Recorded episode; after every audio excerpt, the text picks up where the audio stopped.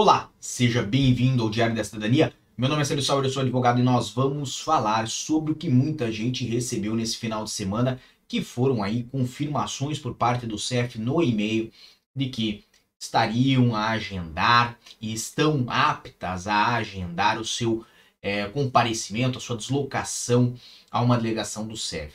Lembrando que esse assunto nós já tratamos no nosso cafezinho de hoje à tarde e nós vamos aprofundar agora sobre um aspecto muito detalhado deste e-mail que o CEF enviou. De um modo geral, o CEF manda um e-mail mais ou menos com esses dizeres. O portal do CEF tem uma nova mensagem a aguardar leitura.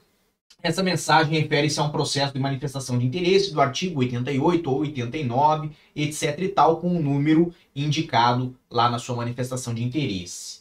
Pode acender essa mensagem no portal do CEF, que vocês já sabem é o SAPA.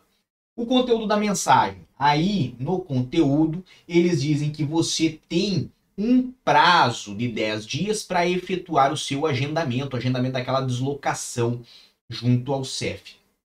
E ainda avisam, caso não efetue o agendamento, no prazo indicado, será aplicado disposto no artigo 119 do CPA. Esse que é o assunto, então, nosso. Obviamente, se você não sabe do que nós estamos falando, estamos a falar de uma obrigação que, se não cumprida, pode acarretar num prejuízo para você. Qual que é o prejuízo, então, que está prescrito no artigo 119 do Código do Procedimento Administrativo aqui de Portugal.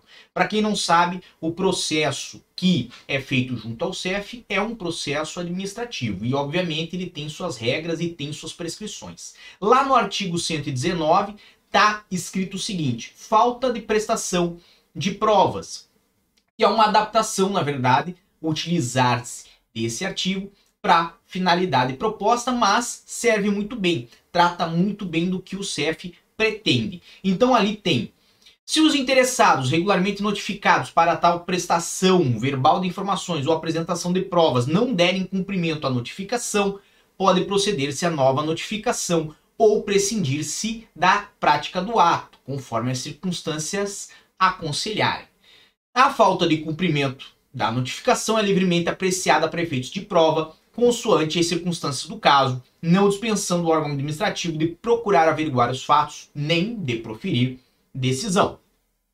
Quando as informações, documentos ou atos, e esse é o ponto principal, atos solicitados ao interessado sejam necessários à apreciação do pedido por ele formulado, não deve ser dado seguimento ao procedimento disto se notificado ou notificando particular. Então, de um modo geral, o que, que quer dizer o artigo 119?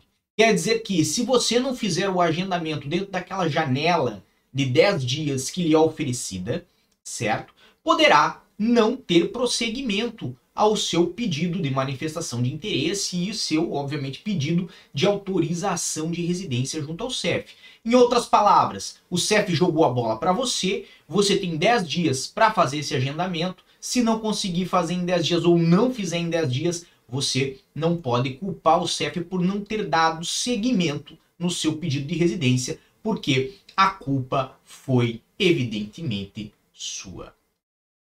Então, agora eu acho que nós temos aí a resposta dessa grande dúvida. O que, que significa o artigo 119 e, mais do que isso, se devo ou não devo agendar dentro do prazo estipulado pelo CEF já fica a dica aí para você que com certeza deve fazer o agendamento dentro desse prazo para não perder a sua oportunidade. Tá bem?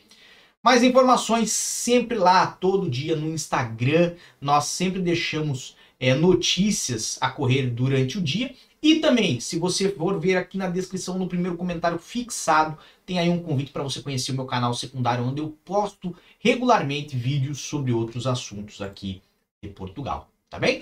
Um grande abraço a todos, muita força e boa sorte. Por enquanto é só segunda-feira, mas é só. E tchau. O que você acaba de assistir tem caráter educativo e informativo. Compõe-se de uma avaliação genérica e simplificada. Agora, se você quer saber